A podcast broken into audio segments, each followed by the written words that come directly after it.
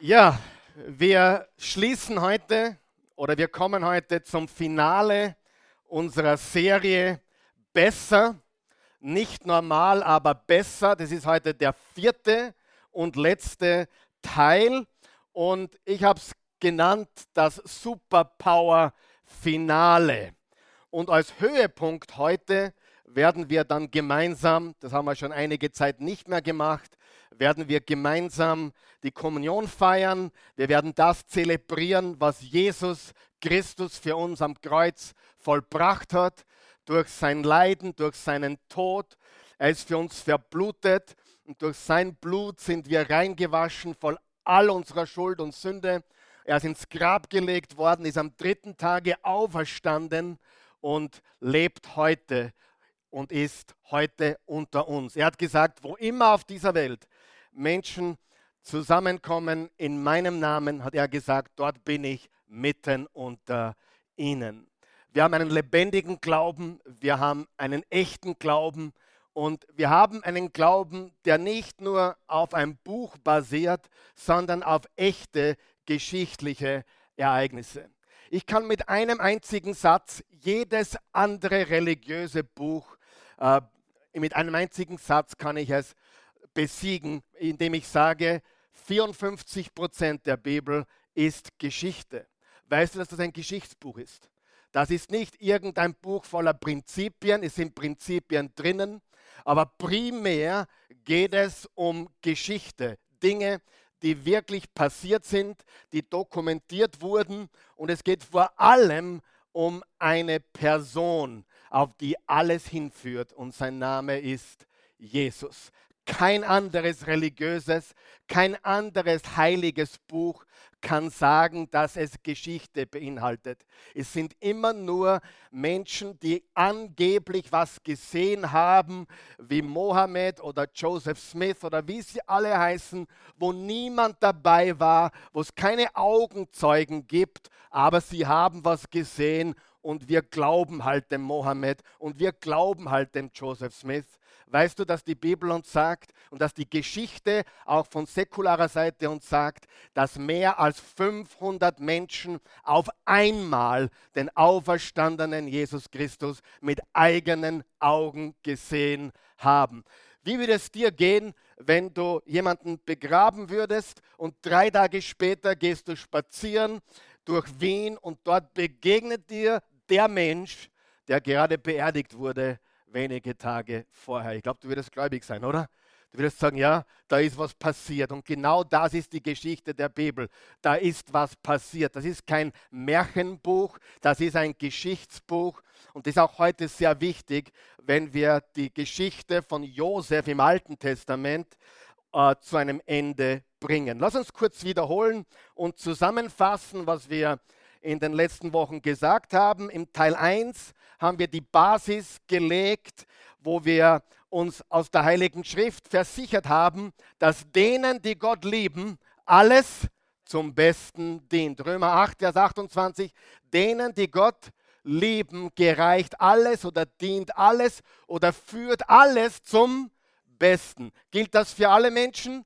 Absolut nein, sondern nur für Menschen, die Gott lieben. Sieh, die Wahrheit ist, wenn du Gott nicht liebst, wenn du ein Gegner Gottes bist, wenn du die andere Richtung einschlägst, dann wird garantiert nicht alles gut. Es wird sogar schlechter. Du wirst älter und du näherst dich immer mehr deiner Sterbesstunde, wo dem Schöpfer vor Augen treten wirst und wo du Rechenschaft abgeben musst für deine Sünden und für dein Leben.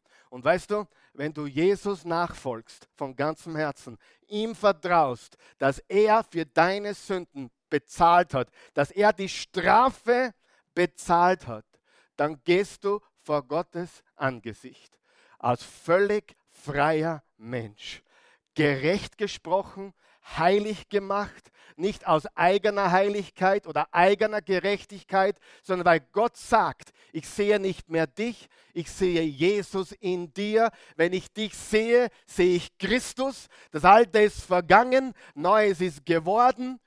Der christliche Glaube ist nicht ein Optimismus oder subjektiv, glaub, was du willst. Wir haben jemand, ein Objekt, dem wir glauben und sein Name ist Jesus, die geschichtliche Person Jesus von Nazareth.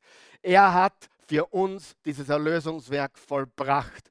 Und darum, du kannst die, das höchste Vertrauen haben in dieses heilige Buch. Es ist die Wahrheit. Jesus Christus ist der Sohn Gottes. Er ist gestorben, begraben und auferstanden. Denen, die Gott lieben, dient alles zum Besten. Und dann haben wir noch gelesen, Römer 8, Vers 37 bis 39. Wir sind mehr als Überwinder durch Christus, alles durch ihn. Und nichts und niemand kann uns von seiner Liebe trennen. Du sagst, Karl Michael, du weißt gar nicht, was ich letzte Woche getan habe. Hast du gelesen, was hier steht im Römer 8? Da steht, nichts und niemand kann mich von der Liebe Gottes trennen. Wenn dein Herz aufrichtig ist, wenn du aufrichtig Umkehr suchst, wenn du aufrichtig zu ihm gehst, dann ist egal, was du gestern getan hast. Er nimmt dich an und nichts und niemand, nicht einmal du und nicht einmal deine Sünden von gestern Abend können dich trennen von, dein, von seiner Liebe. Seine Liebe ist größer als deine Sünden. Seine Gnade ist größer als dein Vergehen. Er ist es, der es vollbracht hat, nicht du. Und was du als Geschenk bekommen hast, kannst du nicht verlieren, weil du einen Fehler machst. Er hat es dir geschenkt und du wirst es nicht aus Unmoral oder falschen Dingen verlieren. Stell sicher, dass du ihn suchst, auf ihn vertraust, ihn liebst von ganzem Herzen und du bist für immer safe. Halleluja. Für immer. Kann ich mein Heil verlieren? Nein, nein, nein. Nicht, wenn du Gott liebst. Dann nicht. Wenn du sagst, ich will ihn nicht mehr, ich trete ihn mit Füßen, dann begehst du auf, auf, auf gefährlichen Boden. Aber ansonsten bist du für immer safe heilig und gerecht gesprochen. Im Teil 2 haben wir über drei Bereiche gesprochen. Was nehmen wir mit in die Zukunft? Was haben wir in dieser Corona-Krise gelernt? Was wir mitnehmen wollen? Wir haben über unsere Finanzen gesprochen. Viele Menschen machen immer noch finanziell große Fehler. Ich habe welche gemacht, du sicher auch. Aber in der Krise sieht man, wo die Fehler am größten waren. Stimmt es? Und Jetzt ist der Zeitpunkt, wo wir beginnen müssen, richtig zu leben. Und ich habe dich ermutigt, gib 10% her, spar 10% und lebe von 80%. Du sagst, es geht sich niemals aus. Dann wirst du, wirst du große Probleme im Leben haben. Wenn die nächste Krise kommt, wirst du wieder Stress haben. Lebe das, egal, äh, wenn, du, wenn du Opfer bringen musst, aber bereite dich finanziell vor auf die Zukunft. Wir haben gesprochen über unsere Beziehungen und über unseren persönlichen Zustand und dann letztes Mal haben wir gesprochen über Leben mit Superpower. Was ist unsere Superpower? Gott hat den Menschen einen freien Willen gegeben und er hat uns Nachfolger Jesus seinen Heiligen Geist geschenkt. Freier Wille und Gottes Geist ist die ultimative Superpower. Und diesen freien Willen kann man für Gutes einsetzen und man kann ihn für Schlechtes einsetzen. Man kann ihn richtig einsetzen, man kann ihn falsch einsetzen. Man kann antworten oder man kann reagieren. Und wir wollen lernen zu antworten und nicht zu reagieren. Und heute setzen wir fort und schließen ab die Geschichte und das Leben von Josef, Sohn des Jakob. Die Geschichte ist aufgeschrieben im Genesis 37 bis 50. Aber bevor wir das tun, möchte ich, dass wir gemeinsam mit einem Vers starten und dann möchte, dass wir gemeinsam lesen. Bist du bereit? Auf drei lesen wir diesen Vers gemeinsam. Eins, zwei, drei. Ihr jedoch stammt von Gott, liebe Kinder. Könnt ihr, bitte, könnt ihr lauter lesen, bitte? Geht es? Ja, ganz ehrlich. Der David hat euch zuerst gefragt, wie es euch geht. Gut. Wer von euch glaubt, an Christen soll es besser gehen wie gut? Wer glaubt das? Und darf ich dir aber sagen, es geht dir besser als gut. Und wenn du das noch nicht verstanden hast, hast du es noch nicht verstanden. Wie geht es dir heute? Sehr gut. Gut, okay. Ich bin begeistert. Lesen wir es gemeinsam auf drei. Eins, zwei, drei. Ihr jedoch stammt von Gott, liebe Kinder, und habt den falschen Propheten siegreich widerstanden. Denn der, der in euch lebt, ist größer und stärker als der, von dem die Welt beherrscht wird. Den letzten Teil noch einmal. Der, der in euch lebt, ist größer und stärker als der, von dem die Welt beherrscht wird. An wen schreibt der betagte Johannes hier? Er war hier sicherlich schon 80, vielleicht sogar 90 Jahre alt. An wen schreibt er? Er schreibt an gläubige Jesus-Nachfolger. Und er nennt sie liebe Kinder. Warum liebe Kinder? Weil wir Kinder Gottes sind. Du sagst jetzt, ist jeder Mensch ein Kind Gottes? Nein. Die Bibel ist ganz deutlich, dass Gott Mensch, jeden Menschen liebt, dass jeder Mensch Teil der menschlichen Rasse ist, dass er geschaffen ist im Ebenbild Gottes, aber ein Sohn und eine Tochter wird man durch den Glauben an Jesus Christus. Wenn dir das nicht gefällt, tut mir leid, das ist nicht meine Meinung, das ist das, was die Bibel uns sagt.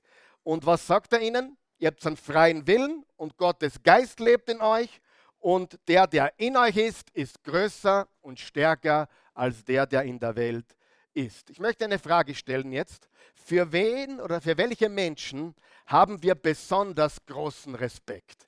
Wenn du darüber nachdenkst, für welche Menschen haben wir besonders großen Respekt? Sind es nicht Menschen, die Schwierigkeiten haben und gut damit umgehen? Sind es nicht Menschen, die große Not, großes Leid überwunden haben? Sind es nicht Menschen, die verletzt wurden, schwer verletzt wurden von anderen Menschen und sich geweigert haben, zurückzuhauen oder Rache zu üben? Sind das nicht die Menschen, denen wir den höchsten Respekt entgegenbringen? Also wenn ich denke an Menschen, die ich besonders respektiere, dann fallen mir Menschen ein, die große Probleme überwunden haben, die eine Behinderung meisterlich verarbeiten oder meistern, die mit ihrer Situation richtig umgehen, die nicht zurückgeschlagen haben, die keine Rache geübt haben und die nicht bitter geworden sind, sondern besser geworden sind. Merk dir das, du kannst immer bitter werden oder du kannst besser werden. Und Gottes Geschenk an uns Menschen ist, dass egal was kommt, wir haben die Fähigkeit zu antworten. Und wir haben die Fähigkeit, alles, hör, hör gut zu jetzt, wir haben die Fähigkeit, alles das, was kommt, zum Guten zu verarbeiten. Alles. Und ich meine alles. Kenne dein Schicksal nicht, du kennst vielleicht auch meines nicht, aber ich weiß eines. Denen, die Gott lieben, dient alles zum Besten. Und er hat uns die Fähigkeit gegeben, so zu antworten, dass egal was kommt oder noch kommen wird, dass wir es durch unsere Antwort zum Besten verarbeiten können. Diese Menschen leben in ihrer Superpower. Sie kennen ihren freien Willen und sie wissen, dass Gott in ihnen lebt und sie treffen entsprechende Entscheidungen. Und, und das ist der große Schlüssel die Fähigkeit zu antworten. Sagen wir das gemeinsam. Die Fähigkeit zu antworten. Noch einmal. Die Fähigkeit zu antworten. Und die Fähigkeit zu antworten ist immer besser als der Fehler zu reagieren. Es ist die Fähigkeit zu antworten oder der Fehler zu reagieren, der das Schicksal der Menschen besiegelt. Wenn du einen Menschen erlebst, egal was er oder sie durchgemacht hat, es sind nicht die Umstände, die ihn oder sie zu dem Menschen gemacht haben, sondern es ist immer die Antwort oder die Reaktion. Die Fähigkeit zu antworten oder der Fehler, immer wieder und immer wieder zu reagieren. Und das lernen wir von Menschen, die es geschafft haben, die überwunden haben. Sie leben in ihrer Superpower. Und das ist ein Geschenk Gottes. Und interessant ist das Geschenk Gottes auch für Ungläubige. Warum? Weil jeder Ungläubige auch einen freien Willen hat, oder? Jeder Mensch ist im Ebenbild Gottes geschaffen und jeder Mensch hat den freien Willen, mit dem sie oder er Entscheidungen treffen kann. Aber wir gläubige Jesus-Nachfolger haben noch den Supercharger, die Superpower, den Heiligen Geist. Ja? Und wenn wir nur reagieren, beginnen wir mit unserem ganzen Leben unsere Umstände, jetzt passt gut auf, unsere Umstände zu reflektieren. Wir beginnen unsere Umstände zu manifestieren. Wir beginnen, dass unsere Umstände unsere Identität werden. Hast du das verstanden? Du bist ein Behinderter. Nein, ich bin kein Behinderter. Ich mag vielleicht eine Behinderung haben, aber ich bin kein Behinderter, richtig? Äh, das ist ja übrigens der Schlüssel zur Veränderung in all deinem Leben. Solange du rauchst und sagst, ich bin ein Raucher, ich bin ein Raucher, ich bin ein Raucher, bleibst du ein Raucher. Wenn du sagst, ich bin ein Nichtraucher, ich bin ein Nichtraucher, ich bin ein Nichtraucher, dann rauchst du vielleicht noch. Du hast begonnen, den ersten Schritt zu setzen, nie wieder zu rauchen. Du musst beginnen, deine Identität zu überprüfen. Ja? Wer weiß, wir vergessen manchmal unsere Identität. Wer hat diese Woche vergessen, wer er ist und was Dummes getan? Ja? Niemand, nur ich? Ich habe beide Hände dafür. Wir vergessen, wer wir sind. So leicht geht das. Und wenn wir reagieren, reagieren ist negativ. Wenn wir reagieren und nicht antworten, und antworten ist positiv. Wenn wir reagieren, dann legen wir unsere Power ab. Ich sage das noch einmal. Dann legen wir unsere Power ab. Wir legen unsere Power zur Seite und wir legen unser Vermächtnis zur Seite. Und eines meiner ganz großen Ziele im Leben, vielleicht das allergrößte ist, dass ich ein Vermächtnis hinterlassen möchte. Ich möchte was hinterlassen, was lange nach meinem Ableben mich überlebt und überdauert. Und das nennen wir Vermächtnis. Das ist, was wir wollen, oder? Wenn du an mich denkst oder wenn ich an dich denke, dann denke ich an jemand, der geantwortet hat auf das, was das Leben ihm hingegeben hat, der aus der Zitrone Limonade gemacht hat. Auch wenn es nicht immer Kirschen gibt, aber es gibt gute Zitronen, die verarbeitet werden müssen in Zitronenlimonade. Okay? Das ist der Schlüssel des Lebens. Hör mir ganz gut zu. Viele junge Menschen verstehen das noch nicht, ältere oft auch nicht. Aber oft glauben wir, ich brauche gute Umstände, es muss alles leicht gehen. Glaube mir, wo sind die jungen Leute? Da vorne, hinten, überall sind sie heute super. Wenn du glaubst, dass leicht dich zum Ziel führt, dann wach auf. Wenn du es leicht hast, wirst du wahrscheinlich irgendwann einmal im Niemandsland landen. So in der Grauzone. Lauwarm. Locker, leicht und bequem, aber nichts Gescheites. Aber wenn du gefordert wirst, wenn du gestreckt wirst, wenn du gedehnt wirst, dann kann was rauskommen, was so weit fliegt, und es war notwendig, dass du da durchgegangen bist, dass du das erlebt hast. Einer meiner Mentoren, John Maxwell, sagt, jeder Mensch braucht so schnell wie möglich im Leben einen Trainwreck. Was er damit meint ist, du brauchst in deinem Leben so bald wie möglich ein richtig gescheites Zugunglück. Also bildlich gesprochen. Was er damit meint ist, je früher du dir den Schädel so richtig anhaust, umso besser. Warum ist das besser? Weil du nur so wachsen kannst. Wer von den Älteren würde sagen, das stimmt? Ja, gut, sind wir unter uns heute. Wunderbar. Jeder Schmerz hat enormes Potenzial. Und was wollen wir hinterlassen? Und hier ist das Problem. Die ganze Sache hat einen Haken. Sag einmal Haken. Natürlich hat es einen Haken. Die Superpower hat einen Haken. Und wie heißt dieser Haken? Sieh, hier ist das Problem. Die richtige Antwort oder richtig zu antworten, fühlt sich nicht natürlich an. Zurückhauen fühlt sich natürlich an, oder? Rache zu üben. Der schreit mich an, ich schreit zurück. Das fühlt sich natürlich an. Das Problem ist, dass sich das nicht natürlich anfühlt. Aber es ist der einzige Weg, wirklich besser zu werden und nach vorne zu kommen. Und ich kenne keine Geschichte, weder in der Bibel noch in anderen Literaturwerken, die so eine Power hat und so eine, eine Geschichte ist, die uns das so verdeutlicht, wie das Leben von Josef. Der war letztes Mal dabei. Hm?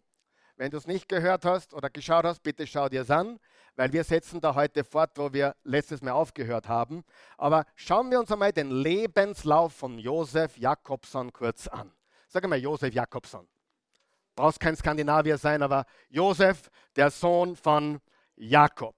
Josef Jakobson, einmal gekidnappt, zweimal verkauft, einmal an die Händler und dann an den Potiphar am Sklavenmarkt, fälschlicherweise angeklagt und eingekerkert. Und ich glaube, die Tiefe der Bedeutung äh, von dem, was Josef erlebt hat, ist uns gar nicht klar, weil wir eines nicht verstehen. In der damaligen Welt gab es Sklaven und Freie. Und als freier Mensch geboren worden zu sein, ist, war das größte Geschenk überhaupt. Das kann man sich heute gar nicht vorstellen. Warum? Weil es normal ist, dass wir frei sind, mehr oder weniger frei sind, obwohl viele Freie gefangen sind. Aber in der damaligen Zeit, wenn du frei geboren wurdest, dann war das das größte und beste Geschenk des Lebens überhaupt. Wenn du als Sklave geboren wurdest, in einer Sklavenfamilie, was ja mindestens die Hälfte der Bevölkerung war, dann war dein Leben gelaufen. Und Josef war ein freier Mann und wurde zum Sklaven gemacht. Das ist das schlimmste Schicksal, was sich ein Mensch in der damaligen Welt vorstellen konnte. Aber Gott war mit ihm. Und das ist der wichtige Punkt. Und ich hoffe, dass du heute wieder einen weiteren Schritt rausmachst aus dieser Anti-Leiden, einem Anti-Leiden-Glauben. Wenn ich glaube, dann darf ich nicht leiden. Wenn ich glaube, dann darf alles nur gut laufen. Das ist nicht, wie es funktioniert. Kehren wir zurück zur Geschichte. Im 1. Mose 39, du kannst vorne mitlesen oder am Bildschirm und da steht folgendes und damit haben wir letztes Mal aufgehört. Und der Herr, der Herr Josefs nahm ihn, also Potiphar, nahm ihn und warf ihn ins Gefängnis. Dorthin, wo die Gefangenen des Königs, also Pharaos, gefangen lagen, so war er dort im Gefängnis. Wo war er? Aber der Herr war mit der Herr war mit Josef. Der Herr war mit Josef und verschaffte ihm Gunst und schenkte ihm Gnade. Super, was uns da aus wäre, ja? Aber es geht weiter. Vor den Augen des Kerkermeisters. Er schaffte ihm Gunst vor den Augen des Kerkermeisters. Freunde, wenn der Herr mit mir ist, dann habe ich doch keinen Kerkermeister, oder? Wenn der Herr mit mir ist, dann habe ich doch keine Beziehung zu einem Kerkermeister. Dann bin ich doch frei, oder? Wie kann der Herr mit mir sein und ich wurde gekidnappt, ich wurde zweimal als Sklave verkauft und dann wurde ich noch ins Gefängnis geworfen? Oh, wer hätte seinen Glauben schon längst aufgegeben? Hoffentlich wirst du diesen Glauben heute aufgeben. Das ist falscher Glaube. Monate vergehen, Jahre vergehen. Und dann scheinbar völlig unabhängig wirft Pharao seinen Bäcker und seinen Mundschenk ins Gefängnis, wo Josef war. Pass mal kurz auf. Also der Bäcker war einer der höchsten Positionen in Ägypten, weil die Ägypter waren Feinspitze. Sie hatten über 38 Brotsorten. Sensationell. Also das kannst du euch studieren. Die, die Ägypter hatten damals über 38 äh, Brotsorten und noch viele Kuchensorten. Also zum Abnehmen, Low Carb ist das nichts, aber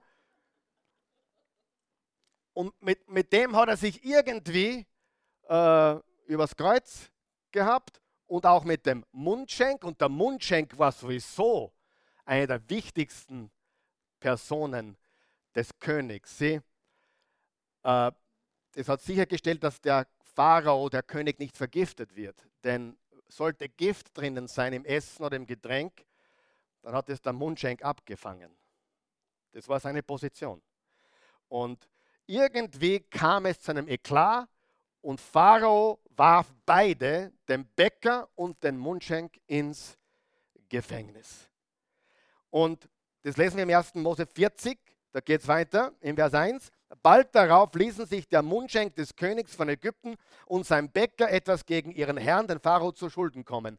Der wurde über seine beiden Amtsträger, den Obermundschenk und den Oberbäcker, zornig und ließ sie in das Gefängnis bringen, in dem auch Josef war. Der Befehlshaber der Leibwache hatte dort die Oberaufsicht. Dieser beauftragte Josef mit ihrer Bedienung. Als sie einige Zeit in Haft waren, hatte jeder von ihnen in derselben Nacht einen Traum, der für ihn von Bedeutung war. Wow. Also Josef ist im Gefängnis, der Bäcker und der Mundschenk kommen ins gleiche Gefängnis wie er und sie hatten dann einen Traum. Im Vers 6 geht es weiter. Als Josef am Morgen zu ihnen kam, bemerkte er gleich, dass sie schlecht ausseien. Warum lasst ihr heute den Kopf hängen? fragt er die Beamten des Pharao. Eine komische Frage, oder? Sind im Kerker. Warum lasst ihr den Kopf hängen? Aber da war noch ein Grund. Nicht nur, dass sie eingesperrt waren, sondern im Vers 8 steht, wir haben beide einen Traum gehabt, erwiderten sie, aber es gibt niemand, der ihn deuten kann. Da sagte Josef, Deutungen sind Gottes Sache, erzählt mir doch. Siehst du, wie dieser Josef, egal was ihm passiert, an Gott festhaltet? Wer sieht das?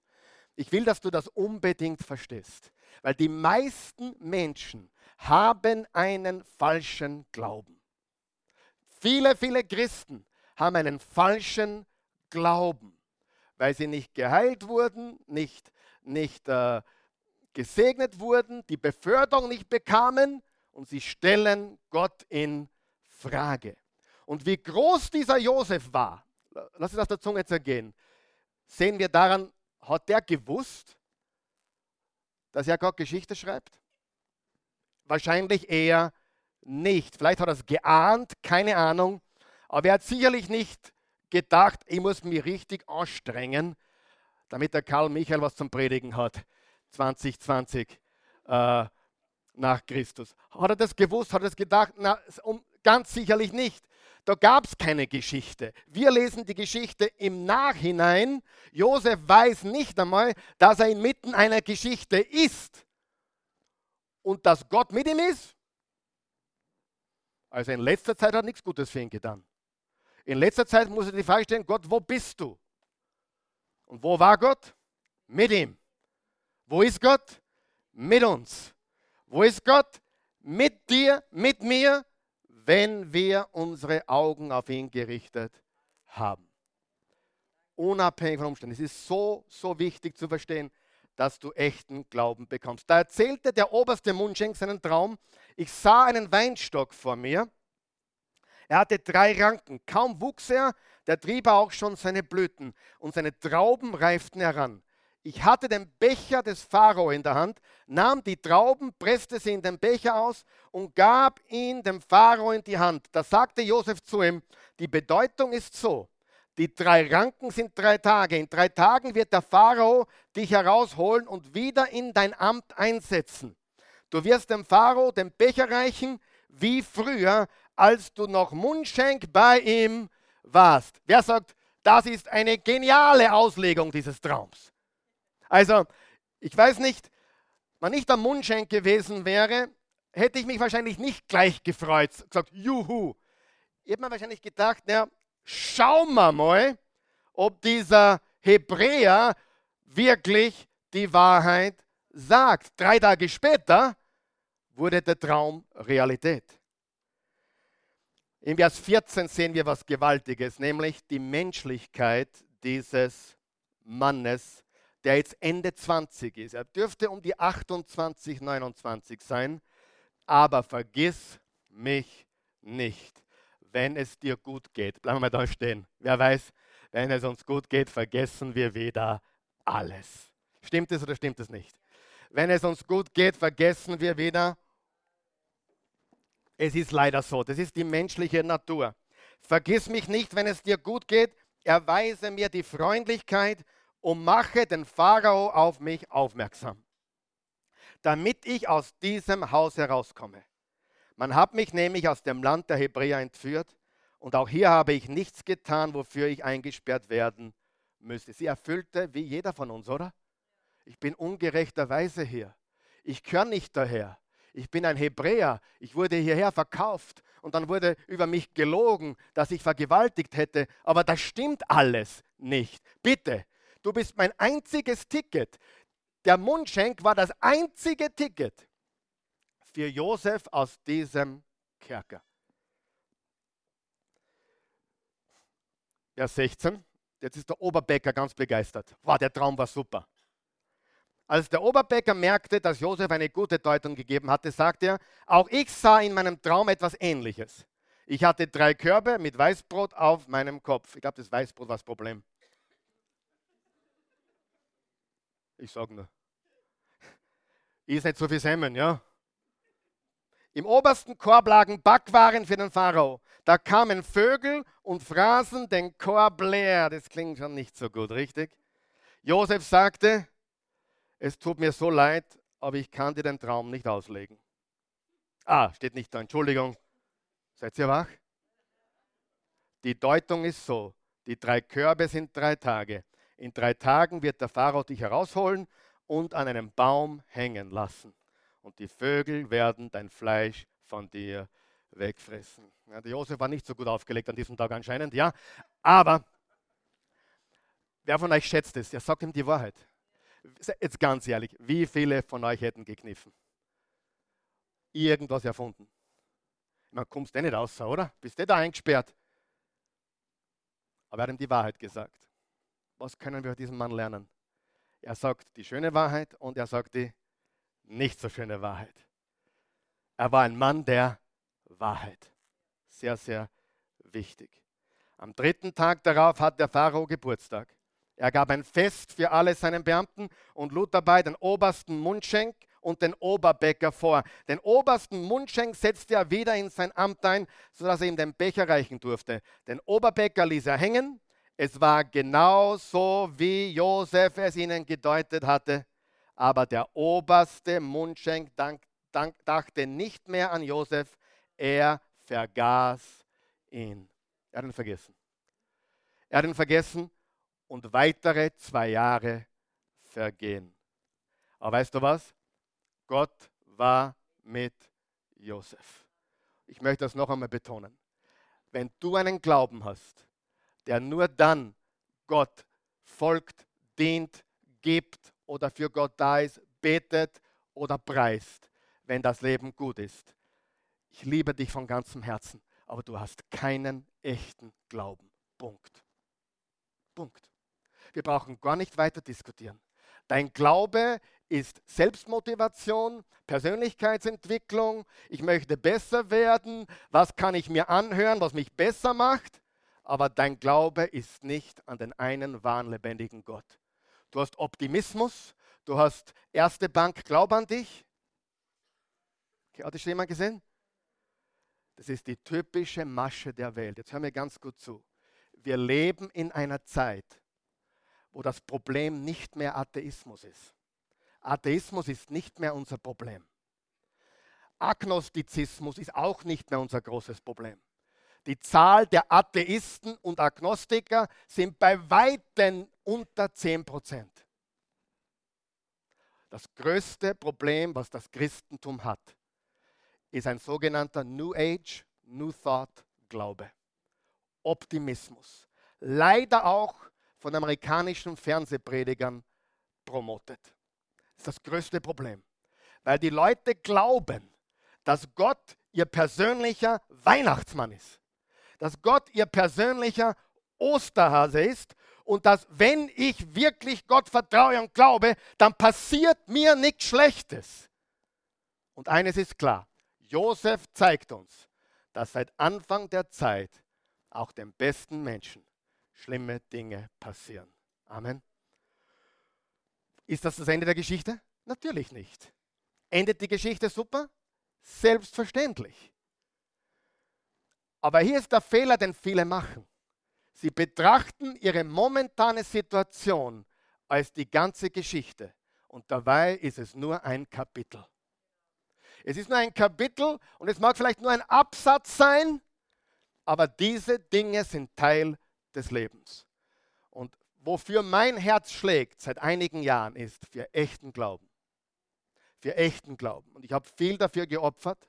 Ich habe viel dafür auch hinter mir gelassen und aufgegeben, weil ich verstanden habe, dass sich dieser falsche Glaube, dieser Schönwetterglaube, es muss mir immer gut gehen. Und Gott, wo bist du gewesen als?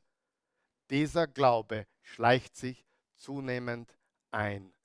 Und wir müssen ihn beseitigen. Wenn du keinen Glauben hast, der sagt, Gott, ich liebe dich, egal was passiert, dann hast du keinen echten Glauben. Hast du mich verstanden? Vielleicht kommst du heute zum echten Glauben. Vielleicht kommst du heute zu einer echten Beziehung zu Jesus, die du vielleicht gar nie hattest, obwohl du glaubst, du hast sie. Weißt du, man kann vieles sehen, wenn man Menschen beobachtet, wie sie beten oder, oder anbeten. Man kann viel erkennen, wie Menschen umgehen mit den Dingen des Lebens. Und meine Liebe zu Gott ist unerschütterlich. In Höhen und Tiefen, Bergen und Tälern. Und das ist der Test für echten Glauben. Glaub es mir, bitte. Und so weh mir das tut zu sagen, ich sage es aus Liebe, nur weil du ein Gebet nachgesprochen hast, was der Pastor gebetet hast, heißt nicht, dass du es wirklich geglaubt hast. Das Übergabegebet ist nicht dein Ticket in die Ewigkeit. Glaube an den einen wahren, lebendigen Gott. Und die Absage aller anderen Götter, die Umkehr ist das Ticket zum ewigen Leben. Du kannst in jedem Gottesdienst nachplappern, was wir sagen oder beten und viele ernst meinen. Aber dieses Übergabegebet ist nicht Beweis dafür. Früher habe ich gedacht, na, ich habe Mitbeten gesehen. Jetzt ist alles erledigt. Der von euch weiß, oft die, die mitgebetet haben, sehe ich zwei Wochen später nie wieder. Und dann höre ich Dinge, die, die beweisen, dass da nichts passiert ist. Echter Glaube verändert dein Leben in einer Art und Weise, wo du nie wieder derselbe bist. Du machst weiter Fehler, du hast weiter Schwächen. Aber dieser billige Glaube zerstört sehr viel. Wenn du Jesus von ganzem Herzen nachfolgst, dann wirst du ihn lieben, egal was das Leben dir bringt. Oft, ich wurde zum Beispiel gefragt, ist die Corona-Krise von Gott oder vom Teufel? Wolltest du die Antwort wissen? Ich weiß die Antwort. Keine Ahnung. Und weißt du, wie wurscht mir das ist? Mir ist so wurscht, ob die Krankheit von Gott kommt oder vom Teufel. Mir ist so wurscht, ob, ob, ob Gott mir die Million geschenkt hat, oder, hat er nicht, ja. Aber, oder, oder der Teufel. Manche macht der Teufel reich, damit er sie niederreitet. Wer weiß, dass das stimmt. Manche werden populär gemacht und dann gefallen gelassen wie eine heiße Kartoffel und sie werden zerstört, weil sie nicht bereit sind. Warum? Lies die Geschichten der Deutschland sucht den Superstars und Starmania und wie sie alle heißen, diese ganzen komischen Superstar-Shows. Die Zeit ist vorbei, sie sind niemand mehr und sie fallen so tief, wie sie tief nie vorher waren. Weil wenn du nicht bereit bist für Reichtum, nicht bereit bist für Ruhm, Bekanntheit oder irgendeinen Segen, dann zerstört dich das mehr, als es was dir hilft. Amen. Ich habe gestern haben wir zu Hause gesprochen ein bisschen. Da ging es um junge Menschen. Meine Tochter hat die Geschichte erzählt, dass sie in einem Modegeschäft arbeitet und dass da junge Menschen ein- und ausgehen mit 18, 19, 20 und kaufen sich Handtaschen um 700, 800 Euro. Und Gott sei Dank, bevor ich es sagen konnte, hat sie schon gesagt, die tun mir leid. Weil ich habe gesagt, ja genau das wollte ich gerade sagen. Ich hoffe, diese Menschen tun dir aufrichtig leid. Wenn, wenn das aus nichts kommt, wo führt das hin? Zu einem Leben der Zerstörung. Josef wurde vorbereitet im Kerker. Er wurde vorbereitet, ich glaube, 12, 13 Jahre lang. Es war schwierig. Und zwei Jahre vergingen. Und dann hatte Pharao Träume. Und wie der Pharao sagt, du, ich hatte zwei Träume hintereinander. Und niemand konnte ihm die Träume auslegen. Wer hat sich jetzt gerade an Josef erinnert? Der Mundschenk. Und er erzählt ihm, der Mundschenk erzählt dem Pfarrer, es tut mir leid, dass ich das jetzt wieder erwähnen muss, aber was du hast mir mal in den Kerker geworfen und da war dieser Hebräer. Und er hat mir und dem Oberbäcker genau gesagt, was passieren würde. Und es ist genauso gekommen. Im Vers 14 steht, da schickte der Pharao nach Josef. Man holte ihn schnell aus dem Gefängnis.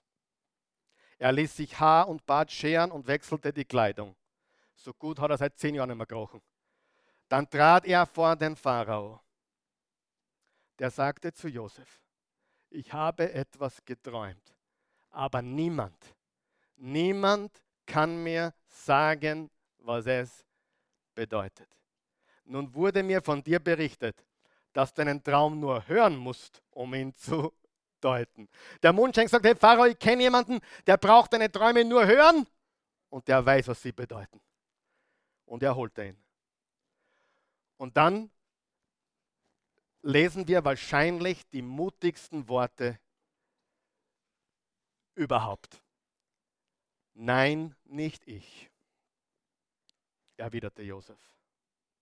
Nein, nicht ich. Was denkt jetzt der Mundschenk da drüben? Der windet sich vor lauter Peinlichkeit. Nein, nicht ich, erwiderte Josef. Gott wird eine Antwort geben, die dem Pharao zum Guten ist. Ich kann nicht, aber mein Gott kann. Warum ist das ein Problem, diese Aussage? Es ist deswegen ein Problem, weil Pharao glaubte an andere Götter. Und Pharao glaubte sogar, er selbst sei ein Gott. Und jetzt sagt Josef, Gott, mein Gott, wird dir eine Antwort geben. Und Gott sei Dank war Pharao nicht gekränkt. Weißt du warum? Weil er zu neugierig war. Aber er hätte locker gekränkt sein können. Und dann schildert Josef ihm die Träume. Die fetten Kühe, die aus dem Nil herauskamen, waren sieben fette Jahre. Und dann kamen sieben magere Kühe aus dem Wasser und verschlangen die sieben fetten Kühe und waren immer noch mager danach. Und Josef sagt, dieser Traum und der andere mit den sieben Ehren bedeuten genau dasselbe. Es kommen jetzt sieben Jahre des unfassbaren Überflusses. Es wird so viel Getreide geben, dass man es nicht einmal mehr zählen kann, dass man Häuser und Lagerhallen bauen muss.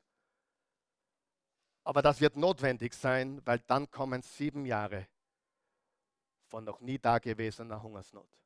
Und Pharao, ich sage das gleich, jetzt brauchst du einen Mann, der sie auskennt.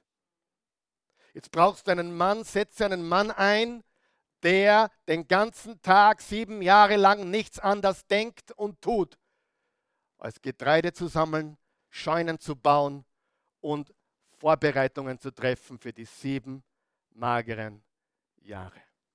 Ist nicht gewaltig? Vers 37 geht es weiter. Die Rede gefiel dem Pharao und allen seinen Beratern. Er sagte zu ihnen, werden wir noch so einen Mann wie diesen finden, in dem der Geist Gottes wohnt. Die Rede gefiel Pharao und all seinen Beratern. Werden wir noch so einen Mann wie diesen finden, in dem der Geist Gottes wohnt? Zu Josef sagte er, nachdem dich Gott das alles hat wissen lassen, gibt es keinen, der so einsichtig und weise ist wie du. Du also sollst über mein Haus gesetzt sein, und deinem Wort soll sich mein ganzes Volk beugen. Nur um den Thron will ich höher sein als du. Von der Grube ohne Wasser über die Sklavenhändler als Sklave zu Potiphar. Dort der Vergewaltigung beschuldigt, die er nie begangen hat, der aus dem Weg gegangen ist, in den Kerker geworfen, elf Jahre, dann vergessen vom Mundschenk, zwei weitere Jahre und jetzt kommt er heraus. Und was lernen wir aus der Geschichte? Wer war mit Josef? Der Herr war mit Josef. Kannst du sehen, wie leicht es sein muss für jemanden zu sagen, hey, Gott sei einmal mit wem anderen? Du bist zu viel mit mir, glaube ich. Sei einmal mit dem Pharao. Sei einmal mit meinen Brüdern. Musst du immer mit mir sein? Ich mache natürlich Spaß. Wenn das herauskommt, wenn der Herr mit dir ist, was ist die einzige Schlussfolgerung für jemanden, der Gott vertraut? Hörst du mir jetzt ganz genau zu. Wenn das rauskommt, wenn man Gott folgt, wenn Gott einen ignoriert, nicht da ist, anscheinend nicht da ist, wenn das rauskommt, wenn man Gott die hundertprozentige Treue hält, in der Grube, wie man verkauft wird, wie man verleumdet wird, wenn man im Kerker ist, wenn das der Lohn ist, was ist die einzige Folgerung? Da muss irgendwas sein, was ich nicht weiß. Da muss was kommen, was ich nicht weiß. Da muss mehr da sein, als man mit dem bloßen Auge sehen kann. Folgst du mir? Vers 49. Josef ging an die Arbeit. Er bereiste das ganze Land und baute überall Scheunen und baute überall Lagerhallen und sammelte Getreide. Und das Getreide war so viel, dass es immer günstiger wurde und er hat alles aufgekauft. Und in Vers 49 steht, Josef speicherte Getreide wie Sand am Meer. Die Menge überstieg jedes Maß, sodass er mit dem Zählen und Messen aufhörte. War Gott mit ihm? War er jetzt mehr mit ihm wie vorher oder genauso viel? Genauso viel. Wer möchte seinen Glauben haben? Jetzt ganz ehrlich. Wer hat wer bis daher mit einem Glauben? Gott, wo warst du? Gott hat mich enttäuscht. Wach auf. Gott enttäuscht dich nicht. Gott ist mit dir. Blick auf ihn. Und wenn du durchs finstere Tal des Todes gehst, dann geh weiter. Schlag dein Zött nicht auf im Todestal. Geh weiter. Aber geh. Ich gehe durch die Hölle. Ja, super. Geh weiter. Bleib nicht stehen. Er ist mit dir. Und dann kam die Hungersnot.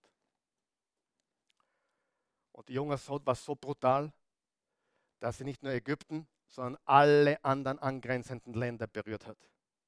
Ich muss die Geschichte ein bisschen beschleunigen.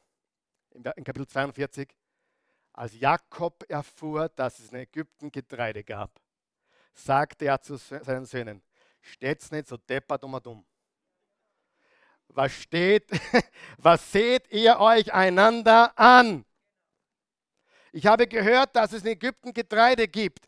Zieht hin und kauft uns welches, damit wir nicht verhungern. Die ganze Erde war von dieser Hungersnot beeinträchtigt. Josef ist jetzt 40. Die Brüder haben ihn über 20 Jahre nicht gesehen. Vers 6 geht weiter. Ich überspringe ein paar Verse jetzt. Josef war der Machthaber im Land. Er war es, der den Getreideverkauf an das Volk überwachte. Als nun die Brüder Josefs kamen, verneigten sie sich tief gebeugt vor ihm. Er erkannte sie sofort, ließ sich aber nichts anmerken. Woher kommt ihr? fragte er sie. Aus dem Land Kanaan, erwiderten sie. Wir möchten Getreide kaufen. Josef erkannte zwar seine Brüder, aber sie begriffen nicht, wer er war. Und die nächsten Kapitel sind genial. Die habe jetzt nicht die Zeit, sie zu lesen, aber ganz kurz. Josef spielt sich mit den Jungs ein bisschen jetzt. Er st stellt sich als Fremder, er spricht mit einem Übersetzer, obwohl er sie ganz genau versteht. Er, er schickt sie mit Getreide weg, legt ihnen das Geld oben in den Sack wieder. Sie sind ganz baff, ihr Geld ist wieder oben. Und kommt ja nicht zurück ohne euren jüngsten Bruder, den sie nicht mitgenommen haben. Benjamin, sein, eigentlich sein einziger Vollbruder. Und dann, Jakob wollte Benjamin nicht gehen lassen. Josef hat er schon verloren. Und den Benjamin zu verlieren, wäre unerträglich gewesen. Aber letztendlich, um nicht zu verhungern, musste er Benjamin mitschicken. Und dann hat Josef sie nochmal nach Hause geschickt, ihnen wieder das Geld in den Sack oben drauf gelegt und seinen kostbaren silbernen Becher oben drauf im Sack von Benjamin. Und dann hat Josef seinen Verwalter noch geschickt, hol sie ein, und sag ihnen, wer den Becher drin hat, wird eingesperrt. Und wie Benjamin den Becher fand, stand ihnen das Herz in der Hose. Aber die Geschichte geht dann weiter. Im Kapitel 45. Letztendlich stellt sich Josef als ihr Bruder vor. Ich bin Josef sagt er seinen Brüdern, lebt mein Vater noch? Seine Brüder aber brachten kein Wort heraus. Fassungslos standen sie vor ihm. Ich meine, wir lesen das so schnell, ich glaube, das muss ziemlich lange gedauert haben, bis die wieder Wort, Worte gefunden haben. Da sagte Josef zu den Brüdern, kommt doch her. Und als sie herantraten, sagte er, ich bin Josef, euer Bruder, den ihr nach Ägypten verkauft habt. Erschreckt nicht und macht euch deswegen keine Vorwürfe. Siehst du, wie er seine Superpower wieder einsetzt? Macht euch keine Vorwürfe. Denn Gott hat mich vor euch hierher geschickt, um viele Leben zu erhalten. Ich hatte ein sehr ähnliches Gespräch mit meiner Mutter, als ich 30 war. Ich habe meine Mutter als Kind kaum gesehen. Ich bin mit meinem Vater aufgewachsen, in Amerika aufgewachsen. Und äh, meine Mutter hat mir damit 30 verraten, dass sie immer Schuldgefühle hatte. Ihr ganzes Leben lang. Weil sie uns Buben einfach so locker überlassen hat. Aber sie sagt, ja, ihr seid sicher gut aufgehoben gewesen, aber sie hat große Schuldgefühle gehabt. Ich bin nicht Josef, ich bin der Karl Michael. Ich habe was Ähnliches gesagt. Mutti, schau, Du hast Fehler gemacht. Unser Vater hat Fehler gemacht. Aber ich wäre heute sicherlich nicht der, der ich bin, hätte ich nicht erlebt, was ich erlebt habe. Gott hatte seine Finger im Spiel. Und dann habe ich gesagt, Mutti, ganz ehrlich, meine Mutti war Lehrerin. Und ihr Mann ist Lehrer. Und alle anderen sind Lehrer dort. Mutti, danke, dann brauche ich wenigstens, na, das darf ich jetzt gar nicht sagen. Sind Lehrer nicht wunderbar? Aber ich habe hab zu ihr gesagt, es war einfach so ehrlich von mir. Gott sei Dank bin ich nicht Hauptschullehrer geworden. Das war mein, Gott sei Dank. Und, und, und das war meine ehrliche Antwort. Mutti, und jetzt sind wir wieder beieinander. Und ich hatte im, im, im in ihrem letzten Lebensmonaten mit meiner Mutter, auch letzten Lebensjahre eigentlich. Und auch meine Kinder haben eine wunderbare Oma-Beziehung aufgebaut. Und es war wunderbar eigentlich. Sie hat einen so starken Glauben bekommen, den ich vielen von uns wünschen würde. Aber was Menschen oft zum Bösen meinen, hat Gott zum Guten gewendet. Egal wo du aufgewachsen bist, Manchmal solltest du innehalten und sagen, Gott, danke für diesen Feind, der hat mich nur besser gemacht. Danke für diese Leute, die mir das Leben schwer machen. Danke für meinen grantigen Chef, der lehrt mich Geduld. Weißt du, du kannst Gott Danke sagen in jeder Lebenssituation. Und denen, die Gott lieben, dient alles zum Besten. Denn Gott hat mich vor euch hierher geschickt, um viele am Leben zu erhalten. Ich muss jetzt Gas geben. Kapitel 50. Nach dem Tod ihres Vaters gerieten Josefs Brüder in Sorge. Also dann war es die größte Family, Family Reunion aller Zeiten.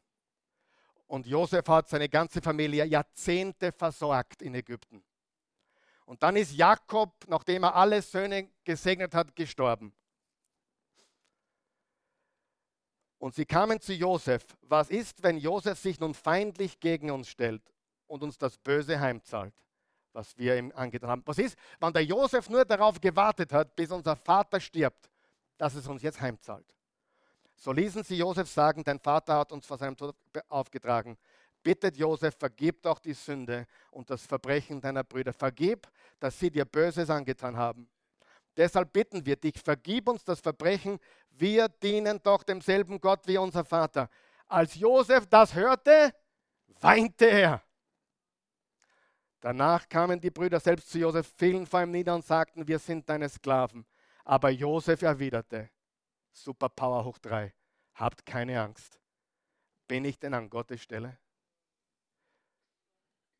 Ihr hattet zwar Böses mit mir vor, aber Gott hat es zum Guten gewendet um zu erreichen, was heute geschieht. Ein großes Volk am Leben zu halten. Habt also keine Angst. Ich werde euch und eure Kinder versorgen. So beruhigte er sie und redete ihnen zu Herzen. Josef blieb mit allen Nachkommen seines Vaters in Ägypten. Er wurde 110 Jahre alt. Siehst du, was hier abgeht? Gott hat alles zum Besten gewendet. Und Vers 23, und sahen auch Ephraims Söhne und Enkel, auch die Söhne von Machir, Ben Manasse, wurden Josef noch auf den Schoß gelegt. Josef sagte seinen Brüdern, ich muss sterben, aber Gott wird euch nicht vergessen. Er wird euch aus diesem Land wieder in das Land bringen, das er Abraham, Isaac und Jakob zugeschworen hat. Siehst du das, was hier steht? Obwohl seine, sein ganzer Reichtum, sein ganzer Ruhm war in Ägypten. Er wusste, das ist nicht seine Heimat. Dann ließ Josef die Söhne Israel schwören, wenn Gott sich euer annimmt, dann nehmt meine Gebeine von hier mit, bringt meine Knochen nach Hause. Josef starb im Alter von 110 Jahren.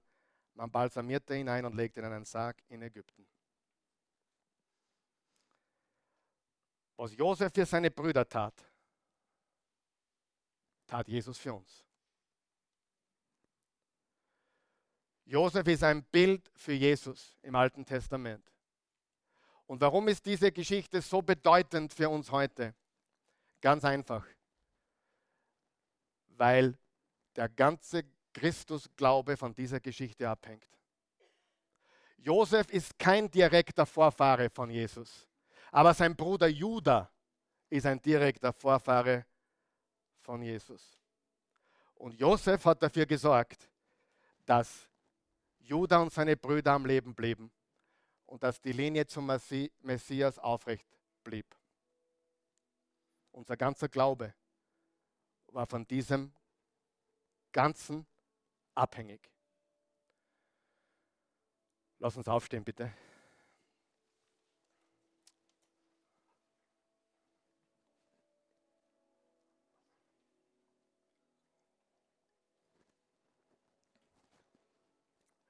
Himmlischer Vater, guter Gott, wir danken dir heute für diese gewaltige Geschichte von Josef. Er ist ein Vorbild für uns. Er ist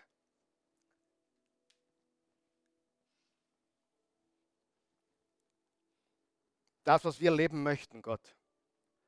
Nicht zu reagieren und Fehler zu machen, sondern zu antworten, die Fähigkeit zu antworten zu verwenden und als Sieger hervorzugehen. Besser zu werden und nicht bitter zu sein.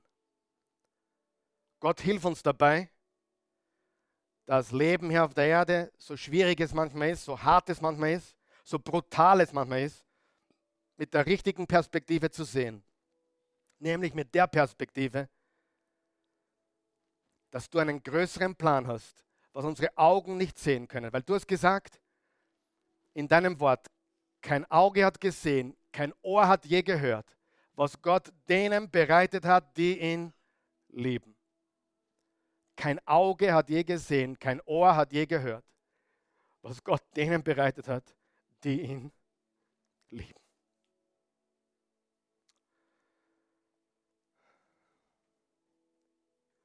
Wenn du hier bist heute Morgen oder zusiehst, jetzt, wann immer du das siehst, und du möchtest diesen echten Glauben. Dieser echte Glaube ist nicht ein Glaube an eine Kirche, Glaube an den Papst, Glaube an irgendwelche Gesetze, Glaube ans Universum, Glaube an Energie, Glaube an irgendetwas. Diesen Glauben musst du loslassen. Er ist der Schöpfer aller Menschen. Er ist der Schöpfer des Universums. Er ist der Urheber aller Kraft und Energie aber er ist nicht Energie und Universum und er ist auch kein Mensch. Er ist Gott der Allmächtige. Meine Güte, es ist fast, wirklich, es ist fast unerträglich für mich mittlerweile, wenn du mit Menschen über Glauben redest. Die meisten sind keine Atheisten mehr, auch keine Agnostiker. Die meisten haben irgendein komisches, esoterisches, Mischmasch, was nicht greifen kannst und sie selber nicht greifen können. Und es ist die größte Bedrohung des Christentums. Weil die reden dann, sie glauben an eine höhere Macht. Wenn du das schon hörst, weißt du, Alarm, Alarm, Alarm. Als Christen glauben wir an keine höhere Macht. Wir glauben an den Schöpfer von Himmel und Erde. Wir glauben an den Gott, der Mensch geworden ist und hier gelebt hat. Wir glauben an den Gott, der sich erniedrigt hat, um für uns am Kreuz zu sterben und dann vorausgesagt hat, am dritten Tag werde ich auferstehen und er hat das Grab verlassen. Er lebt. Wir haben eine so bedrückende Situation in Europa. Politisch, gesellschaftlich. Und die Hebel sind großteils die falschen, die angehoben werden. Soziale Gerechtigkeit ist nicht, was ich predige. Ich predige biblischen Glauben. Was ein Mensch wirklich braucht, ist die Liebe Jesus. Und wenn du die Liebe Jesus hast, ist dir wurscht, ob du rot, weiß, schwarz oder gelb bist, weil du weißt, ich bin, wer ich bin. Und wenn du mich kennst, weißt du, ich liebe jeden Menschen, weil Jesus jeden Menschen liebt. Und die ganzen Bewegungen und Strömungen und diese, diese, sind, diese Lives Matter und those Lives Matter, das ist nicht die Lösung. So sehr hat Gott die Welt geliebt, dass er einen einzigen Sohn gab, damit jeder, der an ihn glaubt, das ist die Lösung. Wir müssen das Evangelium predigen, nicht soziale Gerechtigkeit. Paulus hat das Evangelium gepredigt und das Christentum hat das Sklaventum beendet.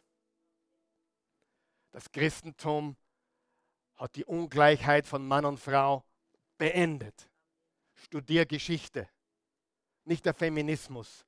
Jesus war der Erste, der gesagt hat, die Frau ist gleich dem Mann. Ja? Wenn du Jesus annehmen möchtest, ewiges Leben haben möchtest, du brauchst in keine Kirche gehen, du wirst auch kein Auto, wenn du in die Garage gehst, du wirst kein Christ, wenn du in eine Kirche gehst. Bete mit mir, sag, lieber Jesus, ich möchte dich kennenlernen. Ich möchte dich wirklich kennenlernen. Sei mein Herr, sei mein Erlöser. Erfülle mein Herz mit deiner Liebe. Ich vertraue dir, mein Herr und mein Gott. Ich glaube, du bist für meine Sünden gestorben, hast alle meine Schuld beseitigt, bist am dritten Tage auferstanden. Ich glaube, dass du heute lebst. Lebe in mir. Ich gebe dir mein Leben. Ich empfange deins. In Jesu Namen. Amen. Ewiges Leben kommt nicht durch das Nachbeten eines Gebetes, sondern durch Glauben an Jesus. Wenn du es nur mitgebetet hast, weil das jeder tut, ist nichts passiert. Wenn du es glaubst, was du gesagt hast, bist du ein neuer Mensch geworden. Ich habe oft schon überlegt, ob ich das Beten am Schluss aus meiner Predigt wegnehme.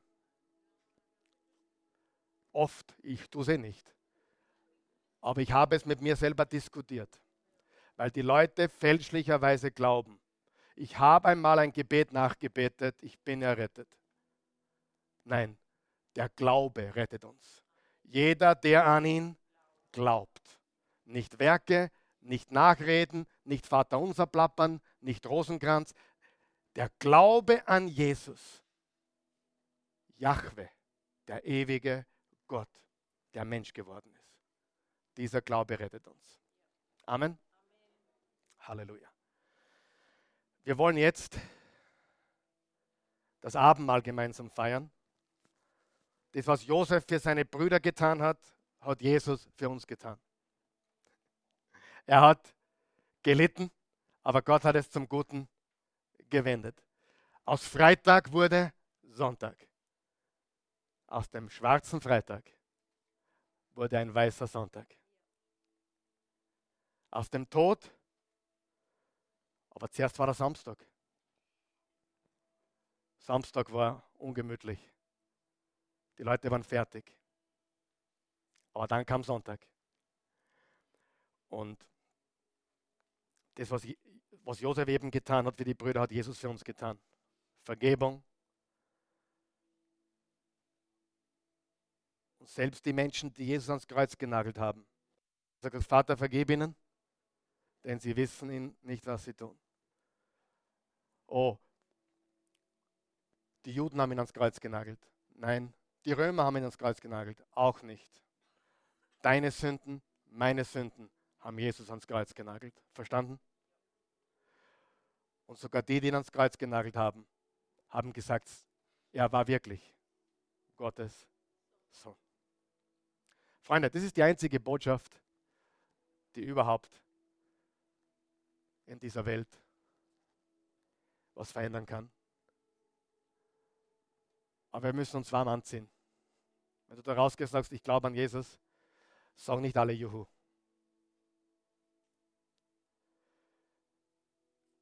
Wir gehen auf Zeiten zu, wo wir stark sein müssen. Es könnte ungemütlich werden. Aber weißt du, wie cool das ist? Weil die Freude am Herrn ist unsere Kraft.